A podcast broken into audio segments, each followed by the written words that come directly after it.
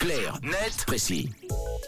Eh oui, on décrypte ensemble un sujet d'actualité à 7h26. Euh, on pourrait bien mettre euh, la main sur un trésor d'ailleurs dans Clair Net Précis ce matin, Tom. Et C'est en tout cas le but ultime, sinon le maigre espoir de tous les détectoristes. Mathieu, c'est comme ça qu'on appelle les personnes qui, détecteurs de métaux à la main, arpentent les forêts, les lacs ou les champs à la recherche de métaux.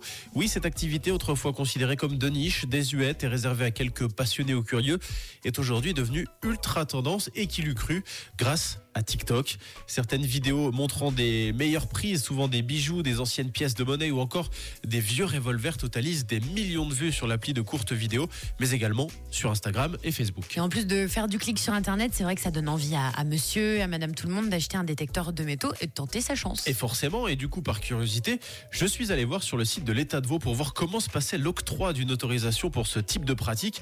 Et je suis tombé sur cette phrase, je vous la cite. Les demandes étant très nombreuses, le quota d'autorisation délivré pour 2023 est atteint. Les possibilités d'octroi seront réévaluées à la mi-2024. Wow. Dans l'intervalle, nous ne sommes hélas en mesure de ne délivrer aucun nouveau permis. Force est de constater que les détecteurs de métaux sont en vogue sur Internet, mais pas que. Ouais, mais par contre, ça ne plaît pas à tout le monde. Non, même si la pratique est relativement euh, encadrée, on y reviendra juste après, certains crient au pillage, c'est le cas des archéologues. Sur le site de BFM TV, un archéologue reproche par exemple aux détectoristes de malmener les objets qu'ils trouvent avec leurs outils ou en essayant de leur donner une seconde vie en les trempant dans des substances très corrosives comme du Coca-Cola. Selon lui, une partie de ces recherches, de ces chercheurs en herbe s'approprient même des objets qu'ils trouvent sans les déclarer. C'est du vol purement et simplement, insiste le chercheur. Parfois, ils alimentent même un marché noir en les revendant ici et là. Alors évidemment, c'est comme pour tout, il y a parfois des, des dérives et des abus. Et en face, qu'est-ce qu'on répond à ça? Alors pour leur défense, les détectoristes expliquent que leur trouvaille se compose à 95% de débris, de capsules, de plomb de pêche. Certains expliquent même s'adonner à cette pratique uniquement pour dépolluer les sols. Et surtout, on le disait, la pratique est assez encadrée.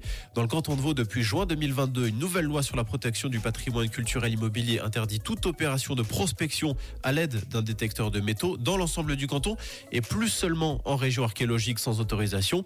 L'appropriation par des particuliers d'objets enfouis est par ailleurs contraire à la loi. Et puis justement, pour limiter ces abus et les éventuelles reventes sur le marché noir, les autorisations sont délivrées au compte-gouttes. Sur le site de l'État de Vaud, euh, de nouveau, on peut lire ceci.